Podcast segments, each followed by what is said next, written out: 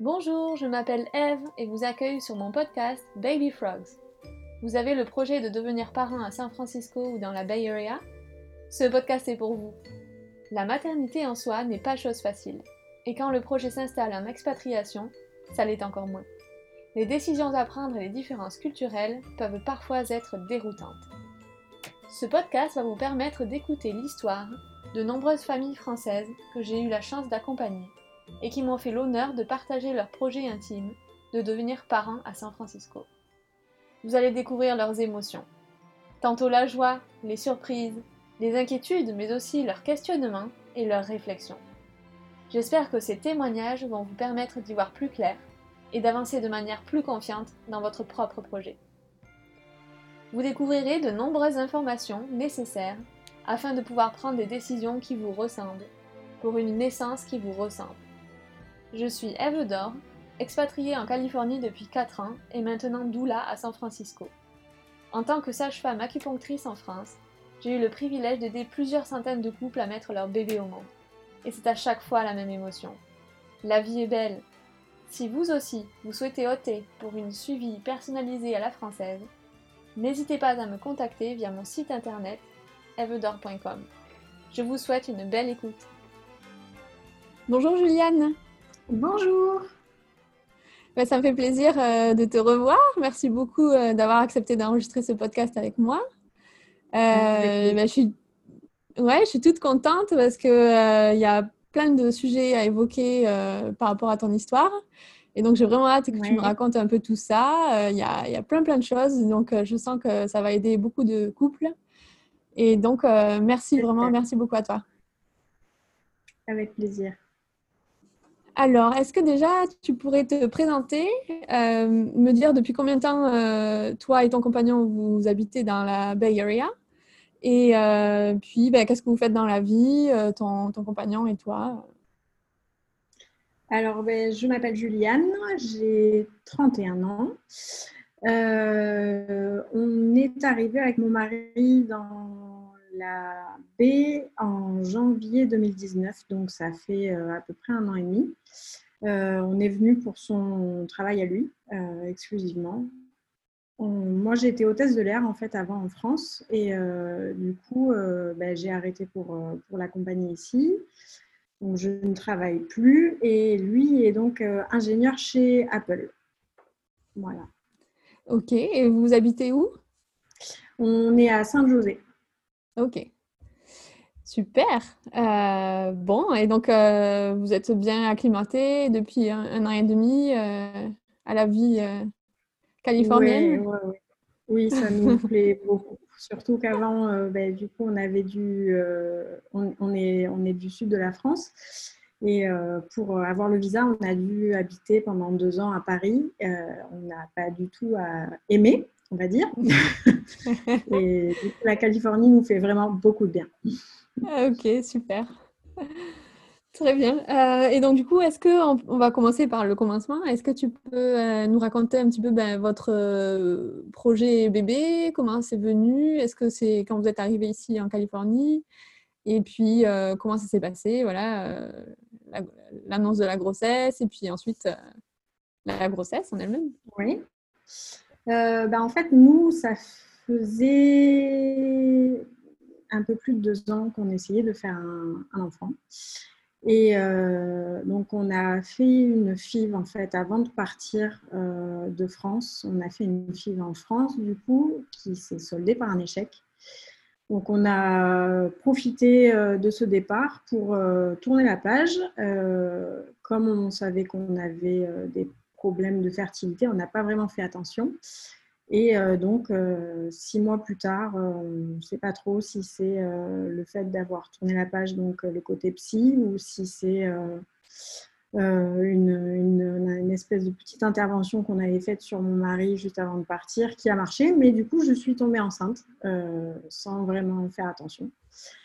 Donc, très très bonne nouvelle. On s'y attendait pas du tout. Et et en fait, euh, ben, je m'en suis rendu compte. Euh, j'étais en road trip toute seule avec euh, ma famille, donc dans l'Ouest américain.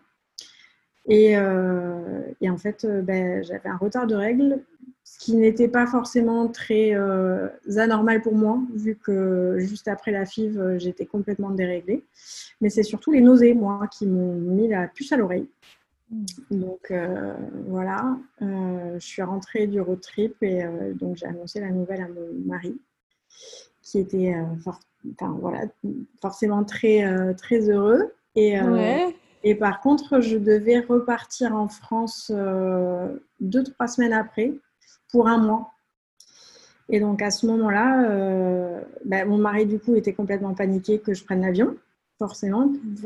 En gros, cette grossesse a été un peu très angoissée de notre côté, vu qu'on avait tellement euh, eu de mal à, être enceinte en fait, que voilà, on avait peur de tout et, euh, donc on a on, a dû faire une échographie euh, du coup pour vérifier que c'était, euh, c'était euh, comment dire, safe de, prendre l'avion et de voyager. D'accord. Ben, c'est super, en tout cas, c'est génial que finalement la nature ait décidé comme ça pour vous et c'est une super nouvelle, c'est vraiment génial quoi. Ouais, ouais. Mais j'imagine effectivement euh, avec un passé comme ça, euh, effectivement le stress euh, de se dire est-ce que ça est-ce que le rêve va continuer jusqu'au bout Est-ce que oui, bah, c'était à chaque étape, c'était vraiment une angoisse. C'était bah, au début, est-ce qu'il va tenir le premier trimestre Ensuite, est-ce que je vais pas faire une fausse couche Ensuite, c'était est-ce qu'il ne va pas avoir une maladie Après, c'était est-ce qu'il va être, euh, je ne sais pas, est-ce que je vais accoucher euh, prématurément ou est-ce qu'il va être sourd ou... C'est compliqué. Il y a tout qui est passé, quoi. Toutes les angoisses, euh, disons. Bon. Mais, mais c'est bien parce qu'on va voir un peu plus tard que du coup, ben, tu as fait des choses justement pour, voilà. pour pallier à ces angoisses et notamment l'acupuncture. Donc, Exactement, oui. Ouais. Donc, super. Euh, mais on va en reparler tout à l'heure. Euh, et donc, du coup, une fois que bon, voilà, tu as appris la bonne nouvelle, euh, comment est-ce que vous êtes organisé Les premières démarches avec bah, les médecins Qui est-ce que tu as contacté en premier Comment vous avez choisi où faire le suivi, etc. Comment ça s'est passé?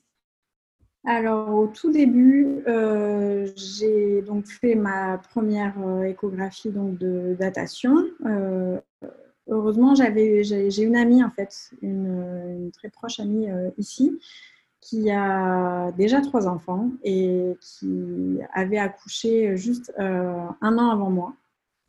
Donc, euh, qui m'a donné le nom d'un, échographe. voilà, donc je suis allée voir pour avoir la datation et savoir si je pouvais voyager. Donc tout était bon. Il est rentré et c'était la fin du premier trimestre, donc j'avais pris un, rendez-vous chez, euh, chez des sages-femmes.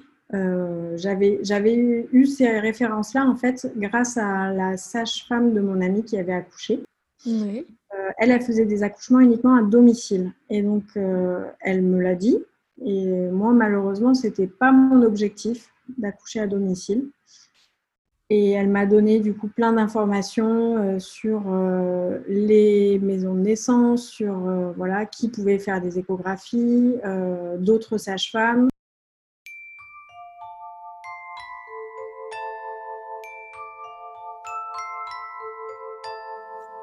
En effet, il faut savoir que le suivi pendant la grossesse peut se faire soit par un médecin obstétricien, donc appelé OBGYN, soit par une sage-femme.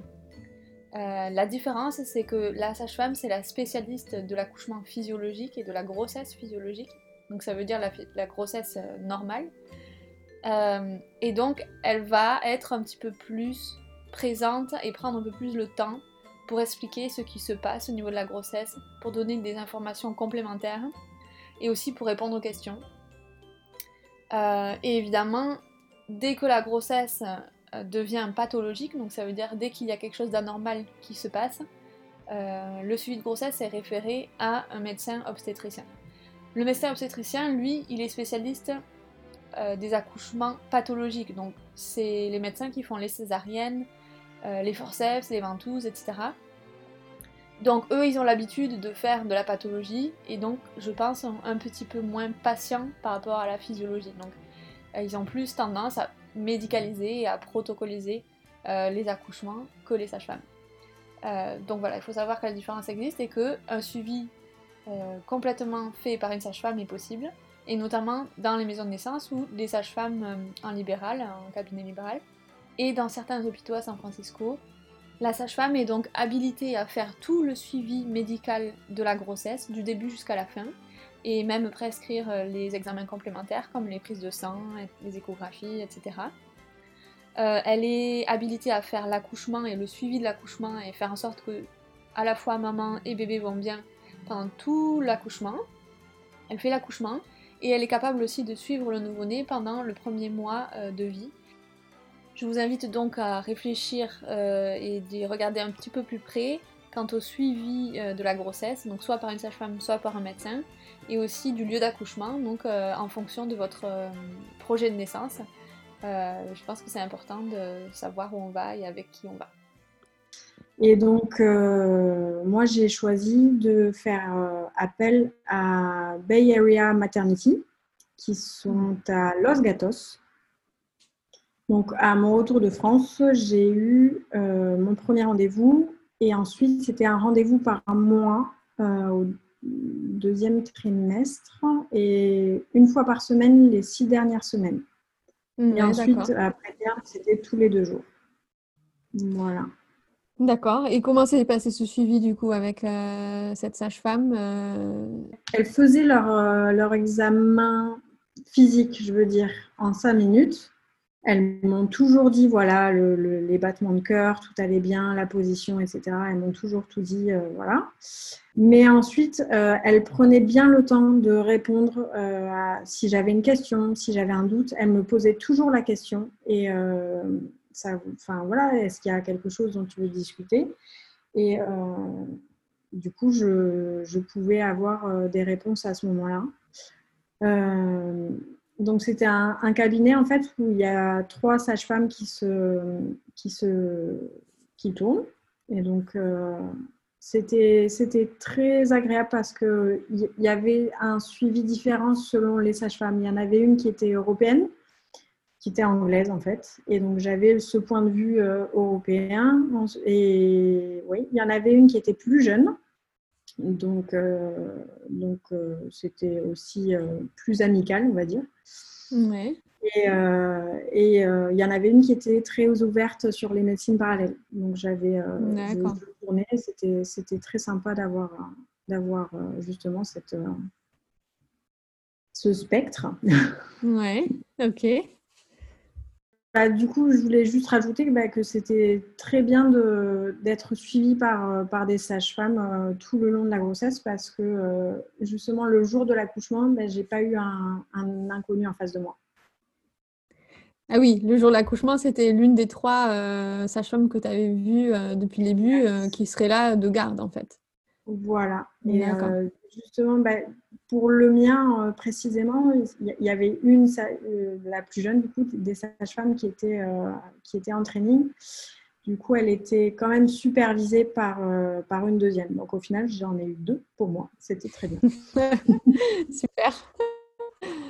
Et donc oui, voilà. Donc juste pour résumer, ces sages-femmes-là travaillaient en fait en partenariat avec l'hôpital et quand elles avaient une de leurs patientes qui était en travail, hop, elles se rendaient à l'hôpital et elles faisaient l'accouchement euh, de manière un peu euh, privée, mais en utilisant les locaux de l'hôpital. Quoi.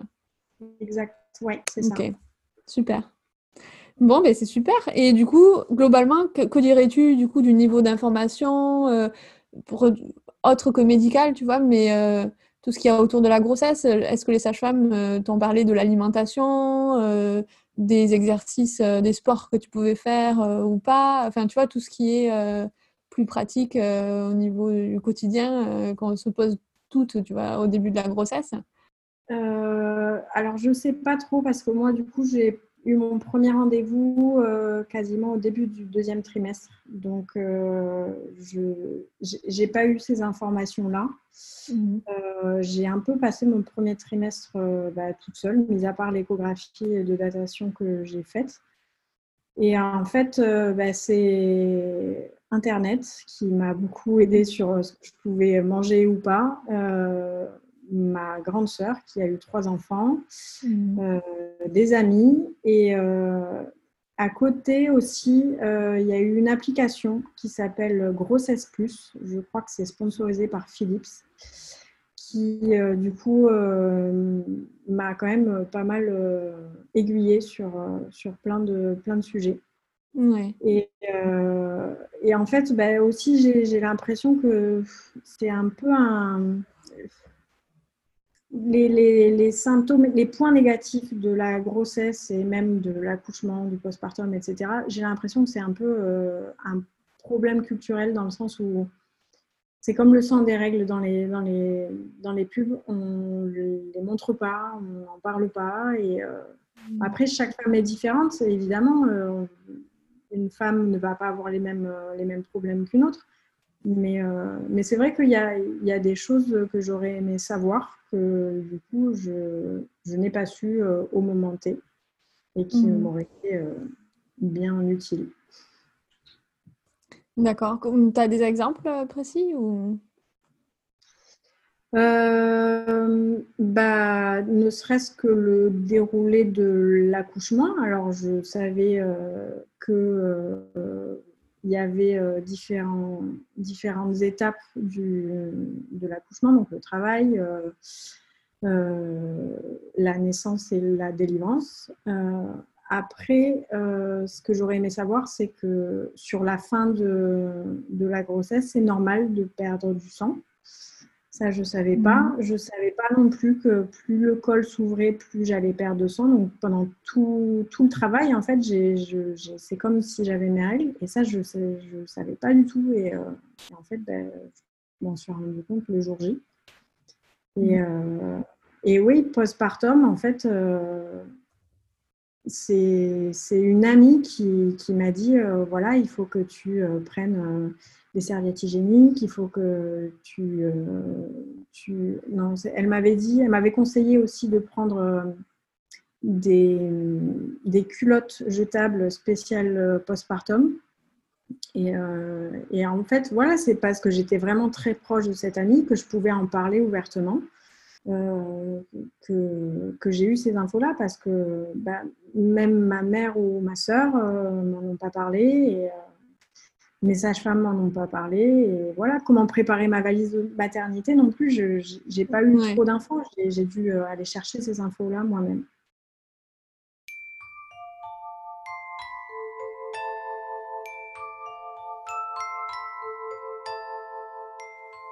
En effet, comme le dit Juliane, toutes les informations complémentaires à la grossesse, euh, vous allez les avoir via des cours de préparation à l'accouchement et à la parentalité, euh, via des groupes de parole ou aussi euh, via les rencontres avec d'autres parents, des amis, etc. moi, je vous conseille vraiment à faire des cours de préparation à l'accouchement et à la parentalité en parallèle avec votre suivi médical parce que un accouchement ça se prépare et un allaitement aussi ça se prépare. Et le plus vous en saurez par rapport à comment ça va se passer le jour J, par exemple, donc pour l'accouchement, comment gérer les contractions, qu'est-ce qui se passe dans votre corps au niveau physiologique et au niveau anatomique, comment se place le bébé, etc. Ça va vous aider à adopter les meilleures positions et à gérer au mieux vos contractions et donc à avoir une meilleure expérience euh, de l'accouchement. Pareil pour l'allaitement, quand on est informé en amont de la naissance, bah, l'allaitement ça se passe mieux parce qu'on a déjà euh, les gestes acquis, on a déjà euh, la théorie et euh, on évite les erreurs et en allaitement le moindre détail compte en fait donc vraiment je vous invite à, faire ces cours là donc soit auprès de doula soit auprès de sage-femme et sinon des childbirth educators mais qui sont en général des doulas et des sages-femmes. Il faut savoir que les hôpitaux en général proposent ces cours, euh, soit en plus, il faut payer en plus, soit euh, c'est compris dans la prestation. Euh, mais c'est vrai que ce sont des cours en gros groupe qui sont assez superficiels et qui donnent une idée, mais qui ne sont pas personnalisés. Donc le mieux est encore de prendre des cours donc, privés donc, avec les prestataires que j'ai mentionnés avant où le niveau d'information est beaucoup plus détaillé et beaucoup plus complet et personnalisé. Et, après, ben, arrive l'accouchement. Alors, comment est-ce que tu t'es préparée pour l'accouchement bah, J'avais très peur de l'accouchement parce qu'en fait, j'avais peur de la douleur. j'avais des règles déjà très douloureuses et, et en fait, on m'avait dit que les contractions euh, que utérines de l'accouchement pouvaient ressembler à des douleurs de, règles. Et euh, donc j'ai eu très peur de ça. Et en fait, euh, en fait non, pas du tout. Mais j'ai eu un soutien psy, mine de rien, pour, pour ça, pour la douleur. Et ensuite, je me suis fait suivre tout le long de ma grossesse euh, du coup en acupuncture. Oui, très bien. Euh, donc mon papa était euh, acupuncteur, mais justement, ben, comme j'ai un peu baigné dedans toute ma vie et que j'avais pas vraiment vu, comment dire, les résultats qui était aussi rapide et efficace que par exemple prendre un doliprane ou etc. Au début, j'y croyais pas vraiment. Oui. Et ensuite, euh, ben, euh, mon père m'a vraiment traité pour une sinusite chronique que j'ai. Et, euh, et, là, j'ai vraiment vu la différence. Mhm. Et, et, je me suis dit, ben, très bien, c'est ce qu'il y a de plus naturel et en même temps c'est euh, une science qui remonte euh, euh, à très loin. C'est vraiment miraculeux, je trouve, pour les symptômes de grossesse et pour, tout, en fait, pour, tout, pour tous les petits tracas du quotidien. Moi, ça m'a énormément aidé pour, bah, les nausées, pour les maux de dos, notamment lombaires. ensuite, euh, mon acupunctrice a essayé de, de replacer le bébé euh, à un moment. Euh, en fait, ben, mon bébé était en position de siège alors qu'il mhm. était censé avoir la tête en bas. Et, et, je me souviens que mes sages-femmes voulaient prendre rendez-vous pour faire une version, je crois que ça s'appelle en, anglais, oui. pour essayer manuellement en fait de retourner le bébé et, euh, c'est un peu euh, douloureux et traumatique. Et, euh, et en fait, l'acupuncture a très bien marché pour, pour retourner le bébé tout seul. Super, génial. Rapidement en plus, il me semble que ton bébé s'est retourné très tard dans la grossesse, c'était à 36 ou 37 semaines déjà? Je me souviens plus exactement. si, si, je, crois. C'était tard et euh, je me suis dit, euh, oulala, ça va être difficile de le retourner. Et finalement, une séance ou deux, euh, il s'est retourné, quoi. Donc, hyper facile. Ouais. Ouais. Ça, c'était dingue. Hein. Mhm. Ouais. Et d'ailleurs, le... non, j'avais des, devoirs à faire. D'ailleurs, il fallait que je, je, je brûle du moxa près d'un point d'acupuncture qui, pour information, se trouve près du petit orteil. Oui. Et euh, je pense que c'est ça aussi qui a, très bien aidé. Ouais, bah c'est, la médecine chinoise, hein, les deux, hein. acupuncture et moxa, euh, ça aide bien. Ouais. Super. Et tu peux nous dire euh, juste à, peu près à quelle fréquence tu as fait de l'acupuncture pendant ta grossesse Alors, j'en ai fait à peu près tous les 15 jours à partir de 3 mois. Et ensuite, euh, toutes les semaines au dernier trimestre. Et euh, ah mhm. après, justement, euh, j'avais mon terme début mars à la base et j'ai accouché neuf ou dix jours plus tard. Après le terme. Donc, j'ai fait deux séances après terme pour essayer de déclencher. Mhm. Au total, j'ai fait 15 séances. Ouais, ouais, ouais. Donc, euh, tu as bien préparé euh, ton corps pour l'accouchement, quoi. C'est bien. Ouais, ouais, ouais. Super. Euh, ok. Et à côté de l'acupuncture, du coup, vous avez choisi aussi de faire appel à une doula, donc qui était moi, et dont j'ai eu l'honneur de pouvoir vous accompagner. donc, ben, un petit bout pendant en fin de grossesse et puis le jour de l'accouchement. Donc, comment est-ce que vous avez décidé de prendre une doula Pourquoi Quel était le, projet derrière ça? Ben, mon ami qui était là du coup et qui a accouché un an avant avait choisi d'avoir deux doulas, donc toi et une autre. Et donc à ce moment-là, j'étais j'étais déjà sur le territoire américain quand elle a accouché et, euh, en fait, euh, elle m'a expliqué pourquoi elle, avait euh, choisi d'avoir des doulas et j'ai trouvé ça très intéressant.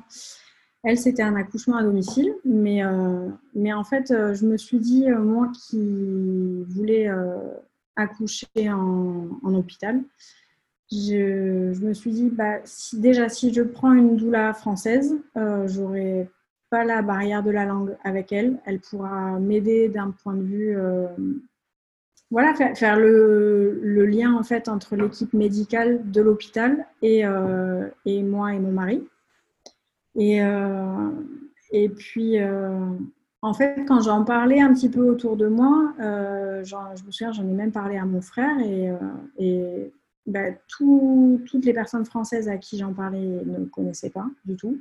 C'est euh, mhm. pas très populaire malheureusement en France.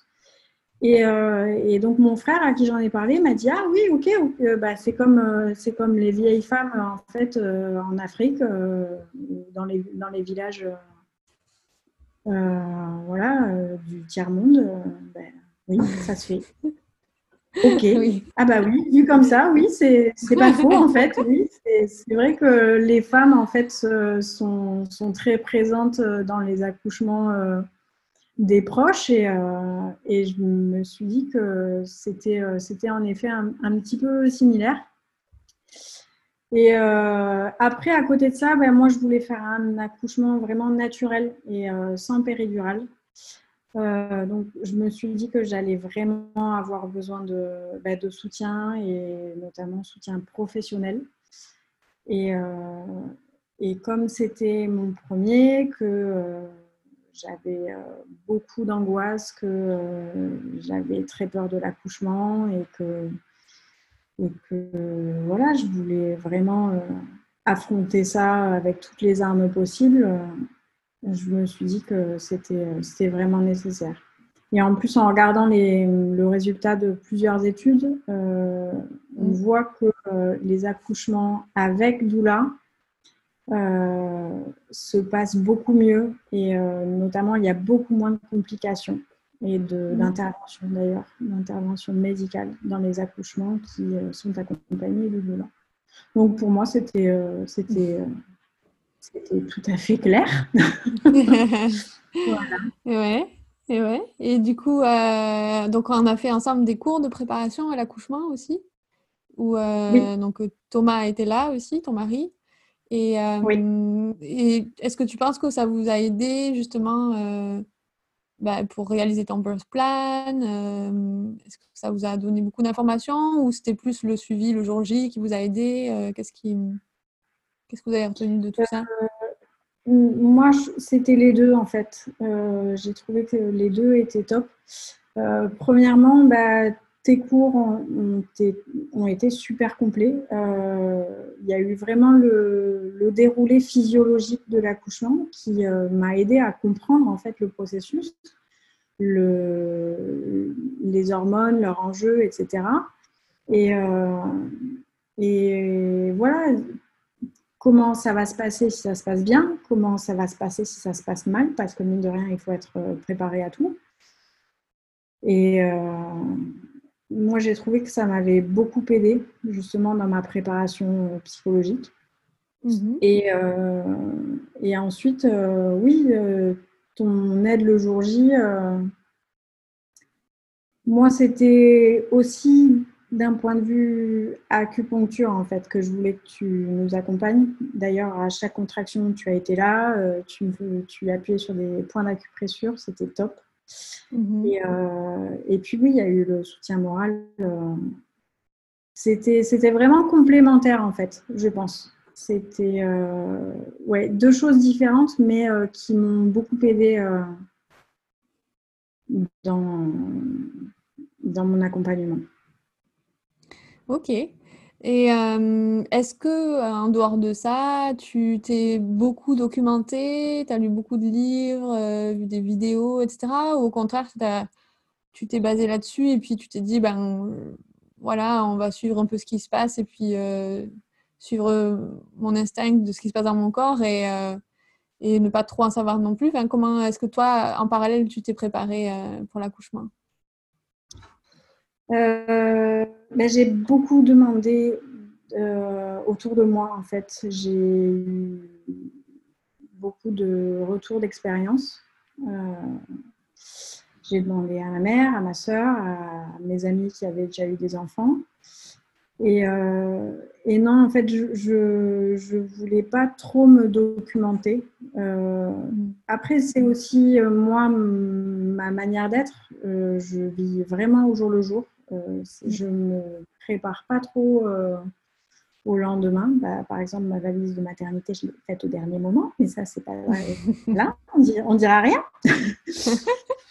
Et, euh, ouais, c'est vraiment s'il y a un problème, on verra à ce moment-là. Donc, je me suis pas, je me suis pas beaucoup documentée, mais en fait, j'ai eu beaucoup d'informations aussi euh, grâce au groupe de futures mamans francophones que la doula euh, Isabelle Dumazé euh, fait, je crois, tous les 15 jours à Redwood City. Donc, j'ai mhm. pu en faire trois, trois réunions. Et, et c'était très informatif. elle ne dirige pas vraiment la réunion, c'est plus voilà, les futures mamans qui, qui s'entraident. Et, mhm. euh, et j'ai pu apprendre euh, plein de choses. On s'est donné plein d'astuces. Et, euh, et, en plus, bah, c'est bien de voir qu'on n'est pas seul dans cette expérience et qu'on est un peu toutes dans le même bateau. ouais, ouais, exactement. Ok. bon, et donc du coup, maintenant, est-ce que tu peux nous parler de l'accouchement? Comment ça s'est passé? Alors, euh, mon accouchement, du coup, je devais donc avoir mon terme, euh, j'avais mon terme tout début mars, mais j'ai accouché euh, le 12.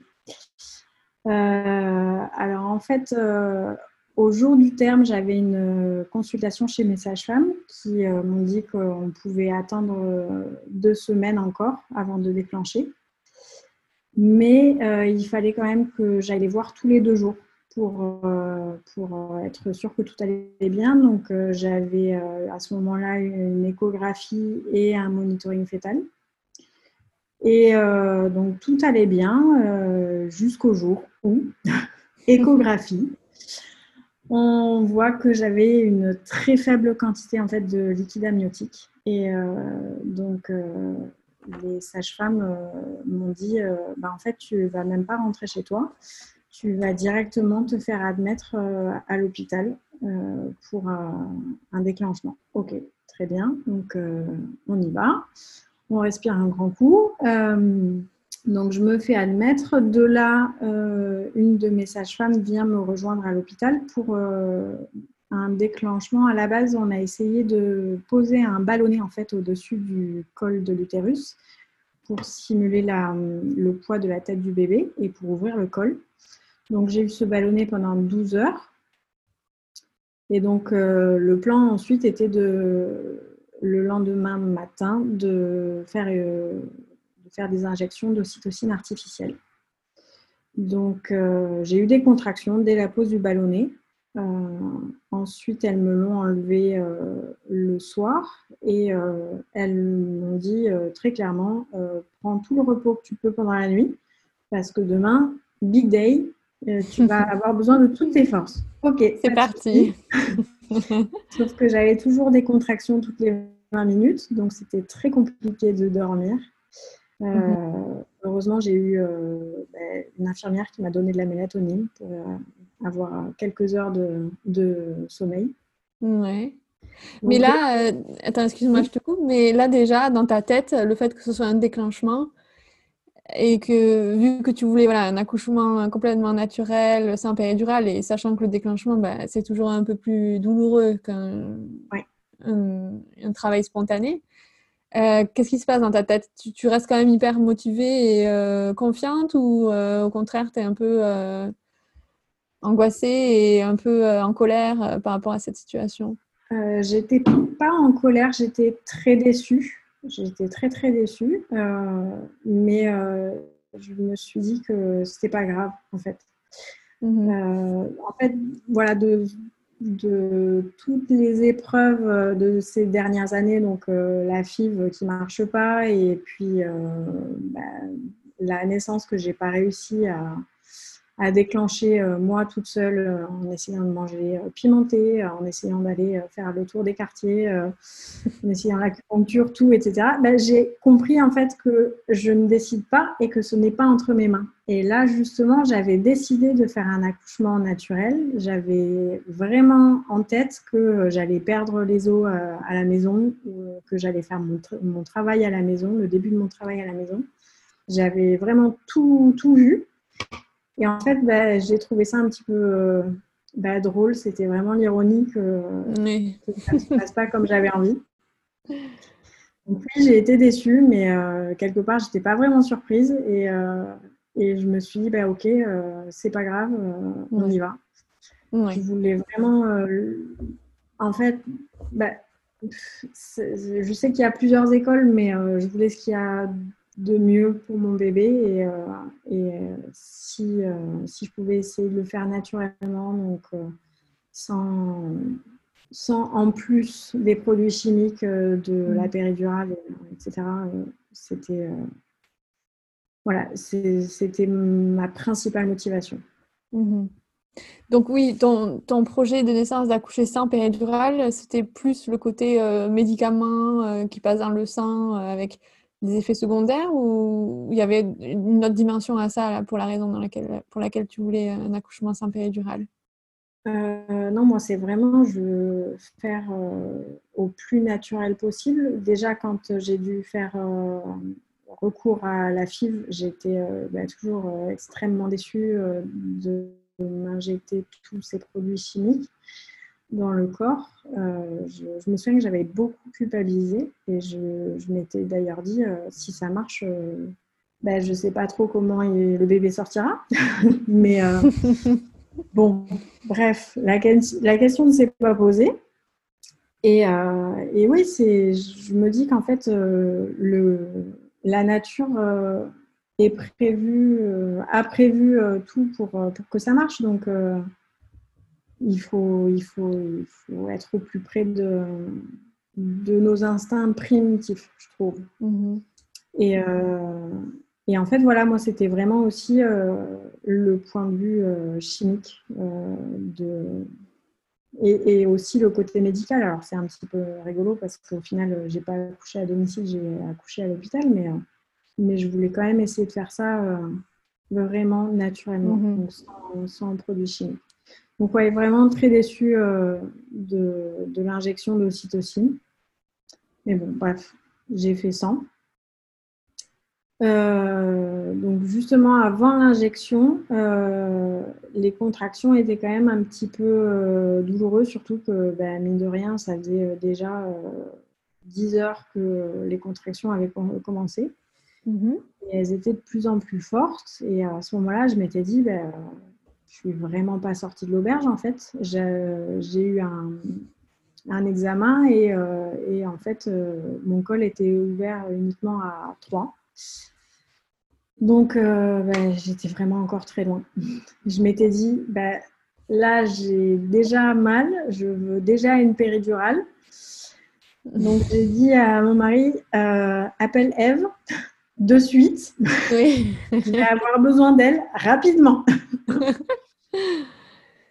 oui, et euh, d'ailleurs, euh, depuis le début là, euh, de déclenchement jusqu'à ce moment-là, comment est-ce que ça se passait avec ton compagnon? Du coup, il était là quand même pour te soutenir, te guider, etc. en plus des sages-femmes, j'imagine? Oui, ouais, ouais. Il a, oui, il a toujours euh, été là pour, euh, pour moi. Et, euh, là, bah, quand la sage-femme m'a dit Tu rentres même pas chez toi, tu dis à ton mari d'apporter toutes tes affaires et, et vous vous retrouvez à, l'hôpital. bah ouais, j'ai fait un petit vocal juste avant de partir pour l'hôpital à mon mari, qui était le pauvre au travail. Bon, bah, bonne et mauvaise nouvelle. Mauvaise nouvelle, on déclenche. Bonne nouvelle, je vais accoucher. Voilà. et, euh, et, ouais, c'était, euh, c'était très précipité, mais euh, au final, bon, j'ai l'impression qu'il était beaucoup plus excité que moi. et d'ailleurs, dans la précipitation, il a dû faire deux ou trois allers-retours à la maison parce qu'il il oubliait toujours un truc. mais, ouais, ouais, ouais. Donc, il, a, il, a, il a vraiment été là et euh, bah, ça, je le, je le dirai euh, après, mais euh, en fait, ce qui m'a aidé dans mon accouchement, c'est son soutien à lui et ton soutien à toi. Mhm. C'était vraiment les deux. Et d'ailleurs, j'arrête pas de le, de le, dire autour de moi. S'il n'y avait pas eu soit lui, soit toi, je n'aurais pas réussi à atteindre mon objectif. On ne peut pas savoir, mais oui, en tout cas, c'est gentil. Euh, mais du coup, pour revenir à ton compagnon, euh, est-ce que tu sentais que lui était bien à, fond aussi dans le même projet que toi et qu'il était préparé aussi euh, Parce que accoucher sans péridurale, mine de rien, c'est c'est un peu un projet de couple aussi parce qu'il faut se sentir comprise en même temps. Oui comme tu dis que son soutien a été primordial, euh, est-ce que lui, euh, il s'est senti à l'aise et comment il a pris sa place euh? En fait, dès le début de la grossesse, il m'a toujours laissé le choix. Donc, ben, où est-ce que tu veux accoucher Comment tu veux que ça se passe? Est-ce que tu veux une doula? Est-ce que, je ne sais pas, ouais, il a, il a, il m'a toujours laissé le, choix. Et en fait, c'est d'ailleurs moi qui ai dû lui tirer les verres du nez pour avoir son avis à lui. Mhm. Donc, euh, ok, euh, je veux accoucher en hôpital, mais euh, toi, qu'est-ce que tu en penses Donc, au final, on se retrouvait toujours, en fait. lui, il, préférait aussi le fait que j'accouche à l'hôpital. il préférait aussi le fait que j'accouche naturellement sans péridurale. Il préférait le fait que j'allaite plutôt que donner euh, un biberon euh, du coup du lait en poudre. Mhm. Euh, il, ne me l'a jamais vraiment dit avant que je prenne ma décision. Et j'ai toujours quand même pris en compte son avis. Mais, mais voilà, les, décisions, c'était c'était plus moi qui les prenais. Et, et lui me soutenait, quoi qu'il arrive. Mhm. Oui, puis on voyait que dans les cours qu'on a fait ensemble, il était aussi euh, intéressé, euh, impliqué. Euh, donc, oui, ah oui. Après, bon, j'ai un mari qui est un peu maniaque du contrôle, donc à chaque fois que, on va dire, il y a quelque chose qu'il ne contrôle pas, il est quand même obligé de garder un œil dessus. Donc, oui, la préparation à l'accouchement, ça l'a beaucoup intéressé pour savoir justement ce qui allait se passer et Mhm. Euh, et, comment est-ce qu'il pouvait euh, prendre sa place, justement.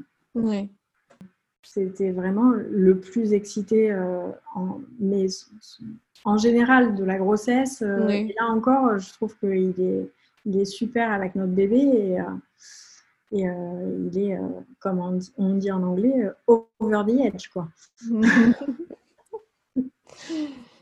ok, bon, donc très bien. Donc du coup, on commence l'ocytocine oui. Et là, donc euh, moi j'arrive euh, pas longtemps après, quoi, finalement. Dès que vous m'avez appelé, euh, oui, ouais, ouais. je suis partie et puis on s'est retrouvés là-bas. Ouais, j'ai eu donc mon injection à 9h plus ou moins le matin. Et ben, le temps que toi t'arrives, moi j'avais une infirmière vraiment géniale qui a vraiment été là le, temps que, le temps que toi tu viennes.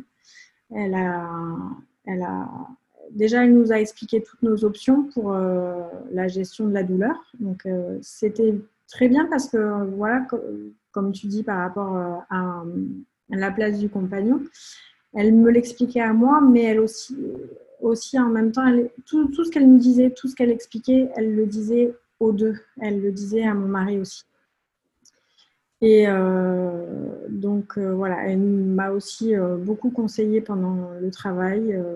par exemple, à un moment, elle m'avait dit d'aller marcher pour faire avancer.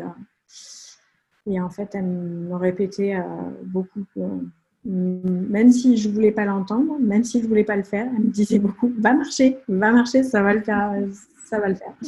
Donc, euh, elle, a, vraiment été euh, très présente et euh, je la remercie encore énormément aujourd'hui. Donc, la journée passe et bah, au début, les contractions sont beaucoup plus violentes dès, que l'ocytocine, en fait, la pitocine d'ailleurs, vu que c'est l'ocytocine artificielle, les, contractions sont beaucoup plus violentes que celles que j'avais. Et euh, dès le début, euh, je vomis en fait. Mais euh, ça, donc j'ai appris un peu plus tard que c'était normal. Mhm. donc ensuite, bah, l'intensité est de plus en plus forte. toi, tu me fais de l'acupressure, de, à chaque contraction. Euh, impossible de manger, de boire, il euh, n'y a rien qui passe, euh, juste voilà, je rentre dans ma bulle, je, suis vraiment sourde à chaque, voilà, à chaque contraction, je, rentre dans mon corps, mmh. j'entends tout ce qui se passe autour, mais je suis mmh. pas là. Donc, ben, on prend les contractions les unes après les autres en début d'après-midi, je commence vraiment à avoir du mal, donc euh, je demande à prendre un bain chaud. Ça me fait vraiment beaucoup de bien, ça me détend. Euh, après, je fais euh, plusieurs allers-retours dans les couloirs pour vraiment essayer de faire avancer. Et, vraiment, je, je, suis au bout de ma vie. ensuite, vers 17h, euh, j'en pouvais vraiment plus. Et là, j'ai demandé quelque chose pour me soulager. Donc, euh, on m'apporte du gaz hilarant. Ça a été salvateur. Euh, je l'ai eu pour une heure, une heure et demie. Mhm. Mais voilà, la seule, la seule condition, c'était qu'il fallait que je m'allonge. Parce que j'ai essayé d'avoir un, un, travail un peu actif. Voilà, j'ai essayé de marcher. Euh, après, j'étais euh, souvent sur euh, une balle d'accouchement. Mais voilà, à partir du moment où j'avais le gaz hilarant, il fallait que je sois allongée au cas où je tombe, en fait, que je perde conscience. donc, j'ai perdu les os à ce moment-là. Et, mmh. et après, j'ai eu un besoin irrépressible de pousser. Donc, euh, je me souviens que la sage-femme a, essayé de me dire euh, Attends, il faut que je vérifie si euh, le col, si je crois que la tête du bébé ne va pas abîmer le col, ou je ne sais plus trop quoi. Et je me souviens lui dire bah, Je peux pas en fait. et du coup, toi, tu me disais Vas-y, c'est pas grave, pousse. Donc voilà, on est parti. Et, et, à un moment, je me souviens que j'entends la sage-femme qui euh, dit à mon mari euh, qu'elle veut enlever le, gaz en fait pour pas que je sois étourdie pour la naissance. Donc euh, on me l'enlève et après je crois que j'ai poussé une demi-heure plus ou moins. Mmh. Et je me souviens que je me souviens à ce moment-là d'ailleurs que la sage-femme me, me passait de l'huile essentielle de lavande sur le, sur le thorax. Ça mhm. m'avait bien aidé aussi. Ouais. Euh, et oui, euh, pendant la poussée, euh, qu'est-ce que tu ressens à ce moment-là? Parce qu'on dit souvent que la, la, sensation de la douleur est différente pendant le travail que pendant la poussée. C'est encore autre chose. Oui. Qu'est-ce que toi, tu as ressenti pendant la, descente du bébé et la poussée? En fait, je ne savais pas vraiment dire où était le bébé, s'il était avant le col de l'utérus, après, etc. Je ne savais pas vraiment. En fait, c'est vraiment quand la tête du bébé s'est approchée, ben, mine de rien, de mon orifice vaginal, que, que j'ai senti que, que la douleur était différente. et, et, je me souviens que tu me disais d'ailleurs, vas-y, dans trois poussées, elle est là. Et à chaque fois, ben, moi, je poussais et je, me disais, mais non, elle n'est pas là. Si, si, vas-y, la prochaine, elle est là. Non, elle est toujours pas là. Allez, la prochaine, allez, vas-y. au bout d'un moment, elle était là. Mais euh, ouais, c'était c'était une douleur différente, euh, mais j'ai l'impression qu'elle était plus supportable que celle des contractions. Mm. Euh, ça, le, le, passage pour moi de la tête est moins douloureux que, que la douleur des contractions. Oui. Mm-hmm.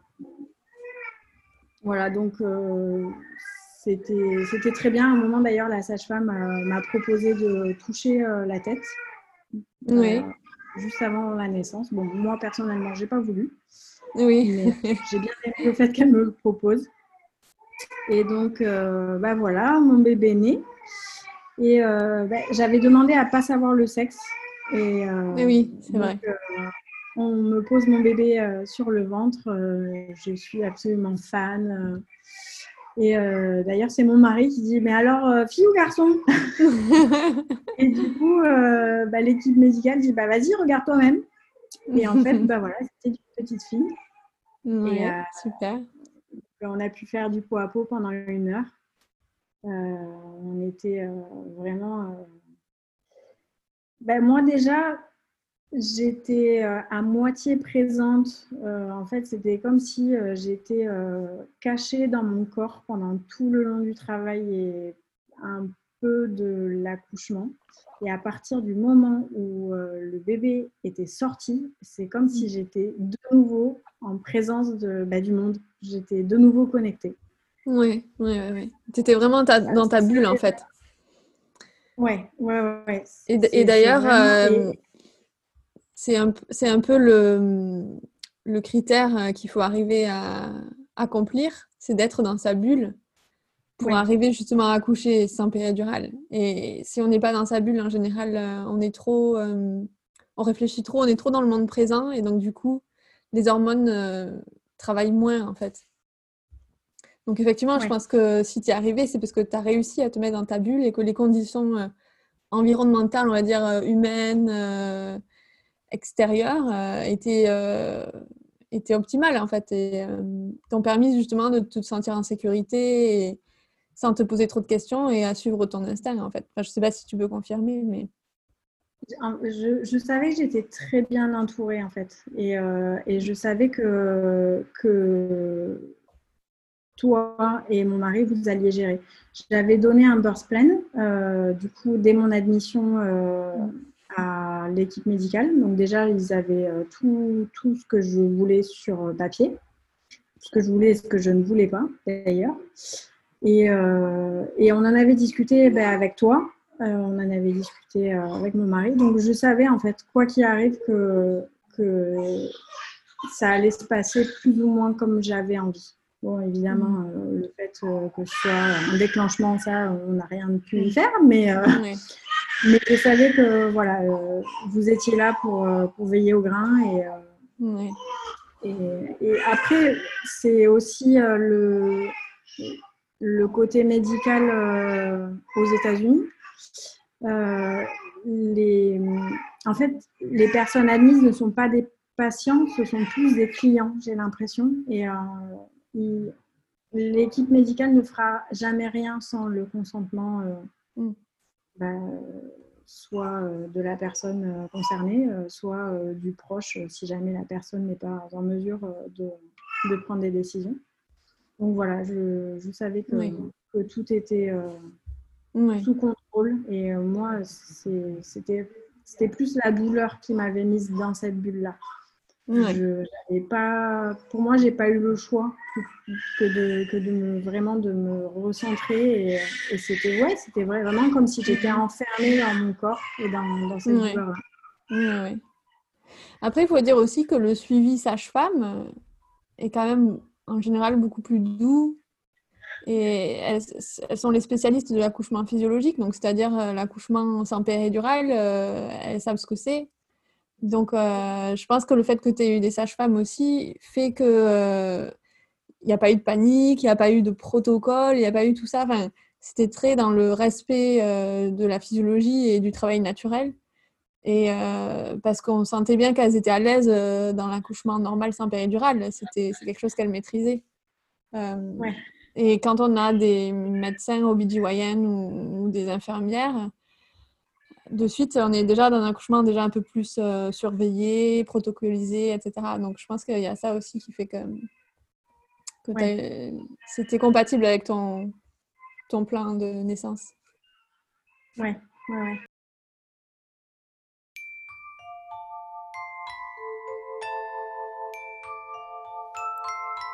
En effet, il est important de rentrer dans sa bulle pendant l'accouchement pouvoir gérer euh, la douleur des contractions jusqu'au bout et de façon optimale. Être dans sa bulle, ça signifie que la femme qui accouche est vraiment connectée à son corps, à ses émotions et aux sensations euh, et à son instinct en fait. Et c'est ça qui permet euh, une délivrance des hormones de l'accouchement de façon optimale les hormones de l'accouchement, elles sont permises seulement quand on est dans l'instinct, et donc euh, c'est pour ça que c'est important d'être dans sa bulle. Ces hormones permettent à la fois d'avoir un travail harmonieux, donc de donner des bonnes contractions qui permettent d'avoir un travail rapide, mais aussi de gérer la douleur en fait. C'est aussi des antalgiques en même temps. Donc le corps est vraiment fait pour travailler et pour diminuer la douleur en même temps. Donc euh, c'est une condition quand même assez euh, importante d'être dans sa bulle. Et pour pouvoir y arriver, évidemment, c'est l'environnement qui entoure la femme qui accouche euh, qui va favoriser cette bulle. Donc, il faut que la femme qui accouche soit dans un environnement où elle se sente en sécurité, en confiance, sans stress, euh, et où les conditions sont optimales pour qu'elle puisse être tranquille et s'écouter en fait. Et donc, ces, ces premières heures postpartum, comment ça s'est passé? Euh, ça s'est bah, très bien passé. On avait des étoiles dans les yeux, forcément. Euh, et justement, j'avais très très peur de ça euh, parce que j'avais pas beaucoup d'instinct maternel quand j'étais enceinte. Et je me souviens même que à peu au milieu du travail, euh, mon mari euh, m'avait dit en rigolant euh, Je crois que c'est le moment où tu me détestes. Et je me souviens très bien lui avoir dit C'est pas toi que je déteste, c'est le bébé. J'ai mal en fait que j'ai sorti ça. Et, et je m'en voulais en fait, justement, hein, au moment où je l'ai dit, je m'en suis voulu. Et, et, encore plus après quand je l'avais dans les bras. Et, et justement, toi, tu m'as tu m'as rien dit, tu m'as dit t'inquiète pas, euh, t'inquiète pas. Et en fait, tu as, changé de sujet ou je, je, sais pas, tu m'as distraite et euh, tu as surtout distrait mon mari qui avait une gueule de 3 mètres de long. et euh, et ben voilà, quand je l'ai eu dans les bras, bah, évidemment, c'était pas du tout vrai. J'étais plus que amoureuse en fait. C'était mon bébé. Et, ouais, c'était vraiment quelque chose que j'avais peur de ne pas avoir. C'est vraiment l'instinct maternel. D'accord. Et, cet amour, vraiment, ouais, il est venu instantanément, sans que, sans que je le vois arriver. Ouais, ouais. Donc, ouais, le postpartum, voilà, ça a commencé comme ça. vraiment, ouais, la rencontre la plus belle de toute ma vie. Et euh, bah, d'ailleurs, rien que pour ça, ça valait euh, tout le travail, euh, le déclenchement, tout, la douleur, tout, tout, tout. C'était bon, c'était presque oublié. Donc, j'ai eu une heure en peau à peau avec elle.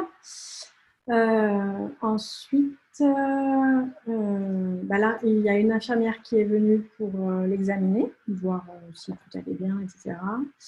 Et la mesurer, la peser. et ensuite, on a changé de chambre. Je suis passée de la suite d'accouchement, je crois qu'ils appellent ça, à la chambre postpartum. Elle a eu un, un petit bonnet directement à la à la naissance. Euh, ensuite, euh, elle a été emmaillotée euh, tout le long.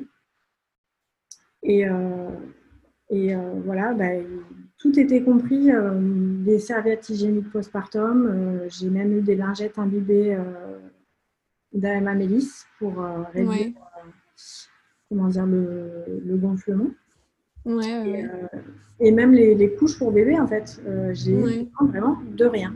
Mm-hmm. Donc, ça, c'était quand même pas négligeable. Euh, après, le côté, euh, bah, il peut y avoir un côté négatif ou aussi positif. Il y avait les infirmières qui venaient checker toutes les 4 heures euh, les vitales bah, du bébé et, mm. et, les miennes.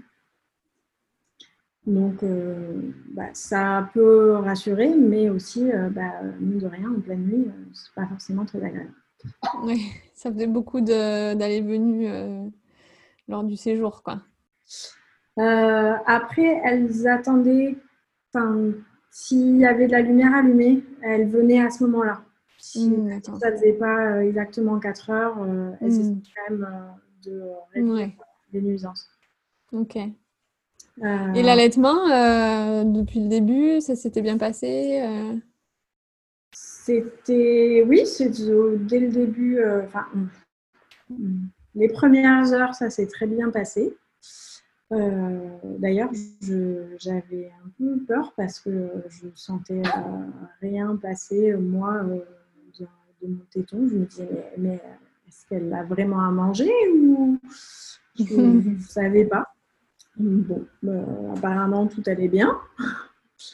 Et après, bah, il y a eu la pédiatre qui est venue on était en suite postpartum euh, pendant euh, deux nuits et donc mhm. euh, la pédiatre est venue les deux matins et j'ai eu une consultante en lactation qui est venue aussi le premier jour postpartum et, et une autre qui est venue juste avant que je parte. Ouais, c'est bien ça. Ouais. Mhm. Bon, par contre, j'en ai eu deux différentes. Donc, euh, j'avais mon ami justement qui avait eu des problèmes avec euh, son bébé un an avant, euh, des freins de langue. Et donc, j'en ai profité à ce moment-là pour demander aux consultantes s'il y avait un frein de langue. Donc, la première m'a dit qu'il n'y avait aucun frein. La deuxième m'a dit qu'il y avait un frein de lèvres. Donc, à ce moment-là, au, moment de partir de la maternité, je commençais à avoir des douleurs au sein droit pendant, euh, pendant les tétés. Et euh, d'ailleurs, euh, j'étais en train de faire des crevasses. Je ne le savais pas encore, mais j'étais en train. Mm. Donc, bah, ça a été un peu compliqué parce que il y a eu le coronavirus. Mais oui, le lendemain d'ailleurs, vous avez eu chaud. Donc, le, confinement a commencé le, voilà, le, lendemain de notre retour à la maison. Mm-hmm. Euh, et c'était euh, justement le moment où j'avais mes crevasses et euh, vraiment beaucoup de douleurs pendant les tétés. Donc heureusement, j'avais pris un rendez-vous chez un ostéo pendant la, semaine qui était censée suivre la naissance. Et donc, j'ai réussi à garder mon rendez-vous. J'ai demandé à mon ostéo s'il pouvait me voir malgré le confinement. Et, euh, et, donc, il a vu euh, ma petite fille euh, qui, heureusement, du coup, a été traitée parce qu'elle elle avait, elle avait fait un torticolis in utero.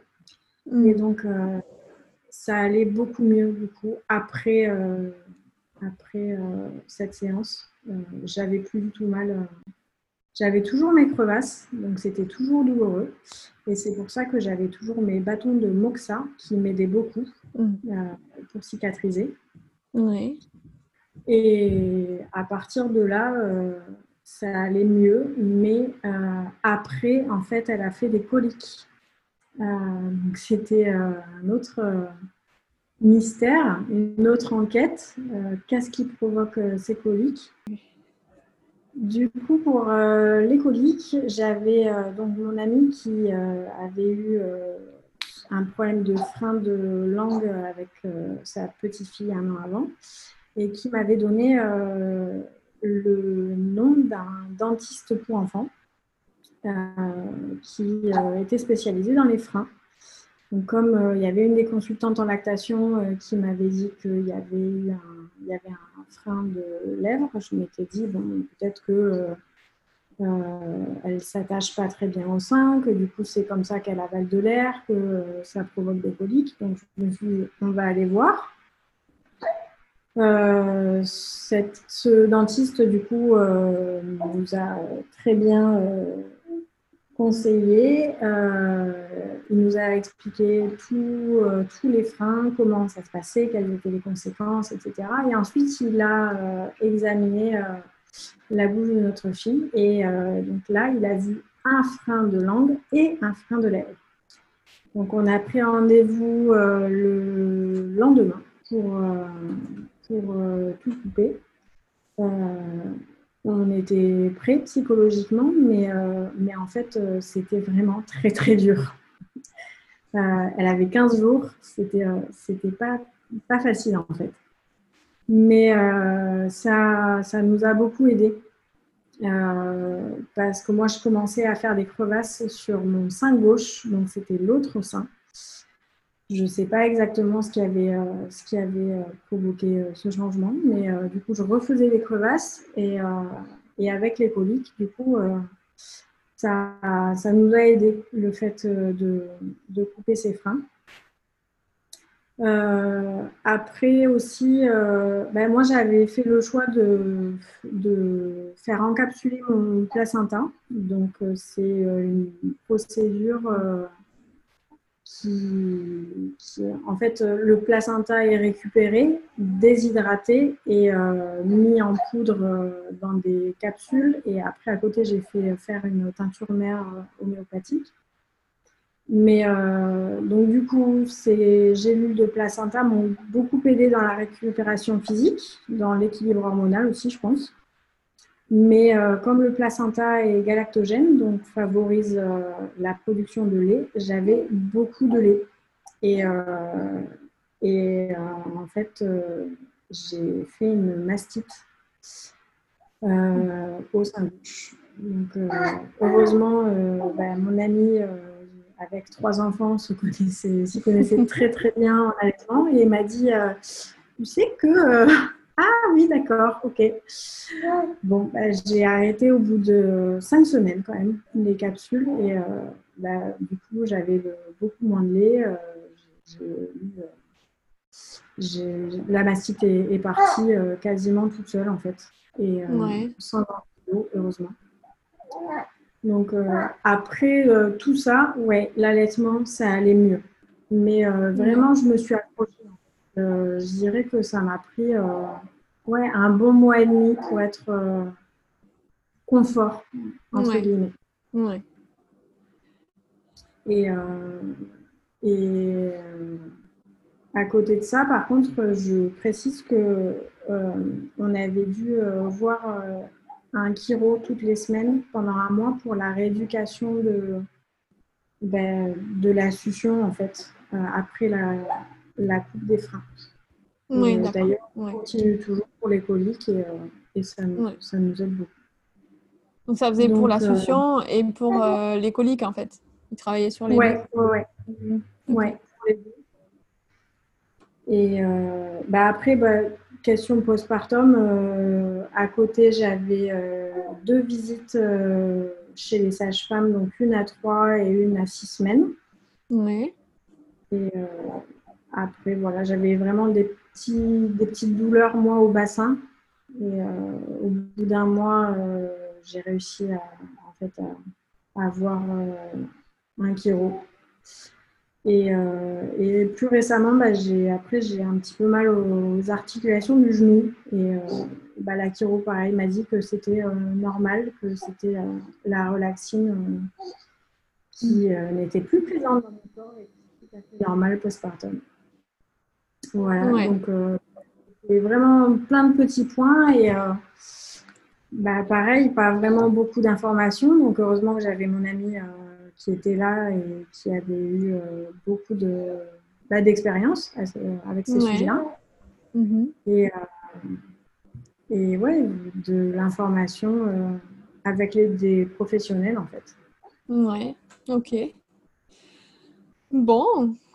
Euh, et donc, ben, pour résumer tout ça, on peut dire que tu n'as pas eu un parcours euh, facile. Il y a eu quand même pas mal d'obstacles euh, du début jusqu'à la fin pour arriver à avoir cette petite. Et que finalement, ben, vous avez toujours trouvé une solution, vous êtes toujours accroché à vos, à vos projets et, et finalement, ben, on y arrive. Quoi. Donc, c'est plutôt rassurant. Oui, oui, oui. Euh, forcément, il n'y a jamais rien qui se passe comme prévu, mais, euh, mais grâce à toi et vraiment euh, aux professionnels qui nous ont suivis et même mon acupunctrice pendant tout mon suivi de grossesse, on a réussi à se préparer à toute éventualité.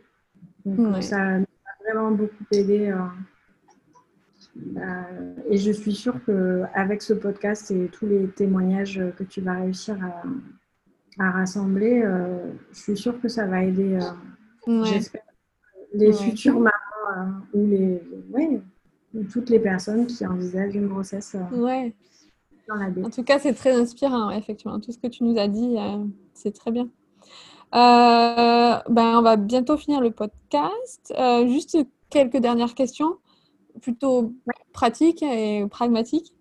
Euh, du coup, euh, ta petite, en fait, depuis sa naissance, c'est toi qui la gardes à la maison, hein, c'est ça? Elle peut aller en crèche, euh, du coup, avec le Covid, de toute façon. Donc, voilà. Confinement oblige. Même le papa, du coup, qui est en télétravail, on est tous les deux là pour la garder. Oui, donc il y a un petit côté positif aussi, c'est-à-dire que le papa étant à la maison tout le temps, euh, tu peux profiter de ça aussi, mine de rien. Alors oui, c'est négatif parce que du coup, euh, quand euh, il y a des réunions en visio, bah, tu ne peux pas empêcher ton, bébé de pleurer, mais d'un côté, oui, c'était bien parce qu'il a pu établir vraiment un lien avec, avec sa, oui. sa Et oui, c'est ça. Ok. Et du coup, par rapport au congé parental, donc toi, de toute façon, euh, c'était prévu que. Voilà. Euh, mais par rapport à ton compagnon, qu'est-ce qui était prévu à la base et finalement, qu'est-ce finalement, qu'est-ce qui s'est fait? Est-ce que, ça... Est que la situation du Covid a changé les choses euh, Alors, mon mari a six semaines divisibles. Donc, on avait euh, prévu de faire trois semaines euh, à partir de la naissance et ensuite trois semaines plus tard dans l'année pour pouvoir rentrer en France. Mhm. Et donc, euh, bah, c'est ce qui s'est passé plus ou moins. On a, on a, eu trois semaines tous les trois tranquilles. En confinement, ça n'a pas changé grand-chose, mais, mhm. mais bon, c'était. Voilà, ça s'est passé comme ça. Et. Après, ce qui était bien, c'est que euh, les, trois semaines euh, d'après qu'il doit poser, on peut les poser un peu n'importe quand. Euh, par exemple, là, on n'est toujours pas sûr avec le coronavirus de pouvoir rentrer en France cette année, mais mhm. on sait que ces trois semaines sont toujours là. Ok. et donc, c'est des congés payés à 100% par la boîte? Oui. C'est ça. Ouais, super. Ok. Et euh, du coup, est-ce que vous aviez prévu à la base de faire venir de la famille dans les mois qui suivaient la naissance ou... Et comment vous avez vécu du coup le fait que personne ne puisse venir euh? oh, bah, C'était quoi le plan à la base? À la base, il y avait trois personnes de nos familles qui devaient euh, se succéder et venir entre une semaine et 15 jours chacune. Et donc, bah, on a bien vu que bah, c'est pas nous qui décidions et que avec la fermeture des frontières, ça ne s'est pas passé comme ça. Euh, donc ouais, voilà, y a, on a eu personne en fait. Euh, on a personne. Et, euh, on aurait quand même bien apprécié de l'aide les deux premiers mois. Ouais. Après, voilà, pendant le congé parental de, mon mari, on voulait vraiment être tranquille, euh, faire connaissance, euh, prendre nos repères, etc. Avoir vraiment deux, trois semaines tous les trois. Mais, mais ouais, c'était à ce moment-là que les coliques ont commencé et que ça devenait compliqué avec la fatigue la patience euh, qui euh, n'est pas vraiment la même. Euh, c'était, voilà. De l'aide n'aurait vraiment pas été de trop. ouais, mais ouais, c'est sûr. Et oui, comme tu dis, on ne choisit pas. Voilà.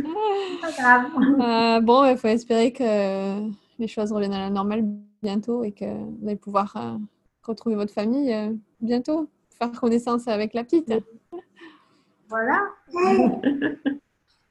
ok, une dernière question du coup, euh, pratique hein, encore. Euh, du coup, quelle était votre assurance euh, santé pour la grossesse, l'accouchement?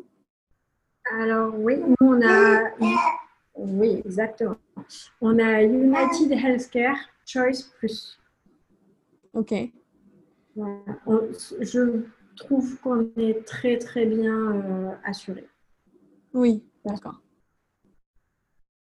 Ok. Et euh, du coup, comme on dit souvent ici, ben, avoir un bébé, ça coûte cher. Euh, est-ce que tu peux nous dire globalement quelles, ont été pour vous les plus grosses dépenses et euh, à quoi est-ce qu'il faut penser Quand on est nouveau parent, on ne pense pas forcément à tout. Qu'est-ce qui vous a coûté le plus cher Et si tu, peux donner un ordre d'idée oui, oui. Bah, que vous a coûté la grossesse, l'accouchement et puis avoir un bébé ensuite par la suite. Bah, oui, c'est un peu le point négatif euh, de, du suivi médical euh, aux États-Unis, c'est que voilà, c'est pas comme en France, euh, on n'est pas aussi bien remboursé et bah, mine de rien, il faut voilà, il faut mettre un prix sur une grossesse et sur l'arrivée d'un enfant. Donc ben, en détaillant, en fait, euh, ma première écho de datation nous a coûté 220 dollars euh, brut. Donc, euh, on a eu, on n'a pas été remboursé parce que il y a eu une erreur de code ou je ne sais pas exactement, mais l'assurance a refusé de nous rembourser cette première écho. pas très sympa. Après, euh, ben, le suivi euh, des sages-femmes, au total, ça nous a coûté 11 670 dollars. Et, euh, ça, c'était pas inclus dans votre assurance? Si, justement, à notre charge, on a eu 140 dollars. Ah oui, d'accord. Oui, oui, oui. Voilà. voilà, c'est pour ça que je dis on est, on est quand même pas mal on est, on est bien lotis. Hein. Oui, oui. Euh, il y a toujours des petits, des petits extras. Euh, nous, on avait demandé, vu qu'on était très angoissés, on avait demandé à, tester euh, mon sang pour du coup retrouver l'ADN du, du, bébé et voir s'il n'y avait pas des maladies congénitales, des choses comme ça. C'était euh, c'était au début du deuxième trimestre, je crois. Et donc, c'est un test qui coûte 6700 euh, dollars. Et donc, euh, à notre charge, on l'a eu à 60. 60 dollars uniquement. D'accord, oui. Donc, effectivement. C'est vraiment, vraiment bien. Mm-hmm. à côté, j'ai du coup fait euh, bah, toutes mes séances d'acupuncture. Euh, en brut, elles étaient à 270 dollars. Euh, nous, on a payé 30 dollars la séance. Par, par séance, oui. Ouais. Mhm. Donc, voilà. ensuite, il y a eu quand même l'hôpital à payer séparément des sages-femmes. Oui il y a eu un moment euh, au deuxième trimestre, je crois que j'étais à 7 mois, où en fait euh, j'ai eu des contractions qui, euh, qui, ont un peu inquiété les sages-femmes.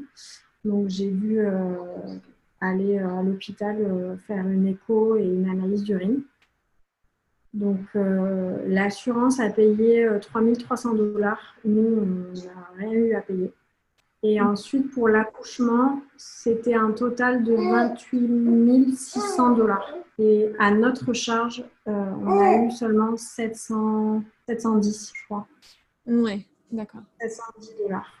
Donc, euh, vraiment tout ce qui était euh, soins, on va dire, strictement nécessaires, donc les sages-femmes et l'hôpital, en total brut, c'était 51 000 dollars. Oui. Et nous, on a payé 1050. Oui, oui, d'accord. Et après, en soins parallèles, acupuncture, et euh, j'avais fait aussi deux séances d'ostéo qui n'étaient pas remboursées. Euh, j'ai payé 4500 dollars. Euh, non, pardon, c'était l'assurance, 4500 dollars, et nous, on a payé à notre charge 900 dollars. Oui, d'accord. Il faut compter aussi, parce qu'il n'y a pas tout ce qui est. c'est évidemment du mais euh, il y a l'acide folique, euh, les vitamines, les oméga, les probiotiques. Ça, c'est pas ouais. Surtout, c'est un peu cher, je trouve, euh, ici. Et oui, il faut vraiment penser à tout, quoi. Ok, bah merci beaucoup, Juliane. Est-ce que tu as un dernier mot de la fin pour les futurs parents qui nous écoutent? Est-ce qu'il y a quelque chose que vraiment, un message que tu veux vraiment faire passer euh, qui te paraît important euh, pour eux? Euh, bah, Il ne faut pas paniquer. Les choses ne se font pas forcément comme en France, mais ce n'est pas forcément une mauvaise chose. J'ai l'impression qu'ici, ils sont quand même beaucoup plus ouverts aux médecines parallèles. Et et ouais, c'est différent, mais, euh, pour euh, nous, ça s'est euh, quand même très bien passé. Juste le petit bémol pour les personnes qui sont pro-allaitement. ici, on ne peut pas trop allaiter en public. c'est une atteinte à la pudeur. Donc, c'est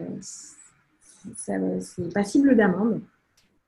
Vraiment, c'est pour moi, c'est le point négatif ici euh, pour les mamans allaitantes. Mais, euh, mais voilà, sinon, euh, c'est une expérience qui, est, qui est top.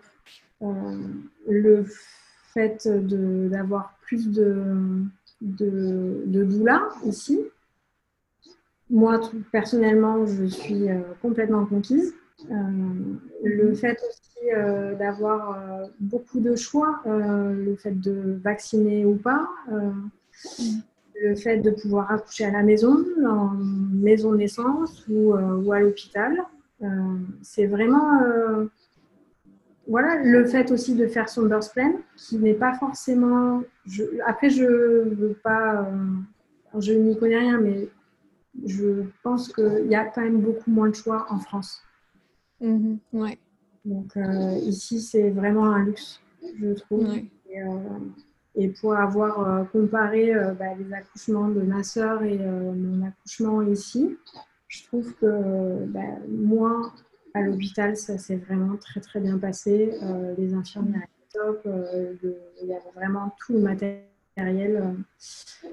voilà, il y, a, il y, a, vraiment beaucoup de choix, donc ça peut effrayer certaines personnes, mais d'un autre côté, quand voilà, quand on, quand on se renseigne un petit peu, on se rend compte qu'on peut vraiment euh, faire ça à sa sauce. Et mine de rien, ça rassure.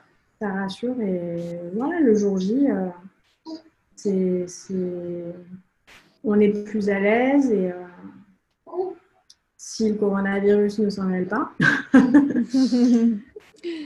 c'est, vraiment chouette. Et mine de rien, même moi qui étais super angoissée et qui avait euh, un petit peu une mauvaise expérience euh, de notre euh, tentative de grossesse, bah, ça s'est très très bien terminé.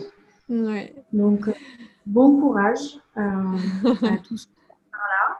Et vous allez voir, tout va bien se passer et ce sera pour la meilleure rencontre de votre vie. Super. Merci beaucoup, Juliane, pour ton témoignage. C'était très riche et euh, je pense que ça va aider beaucoup de parents. Merci beaucoup.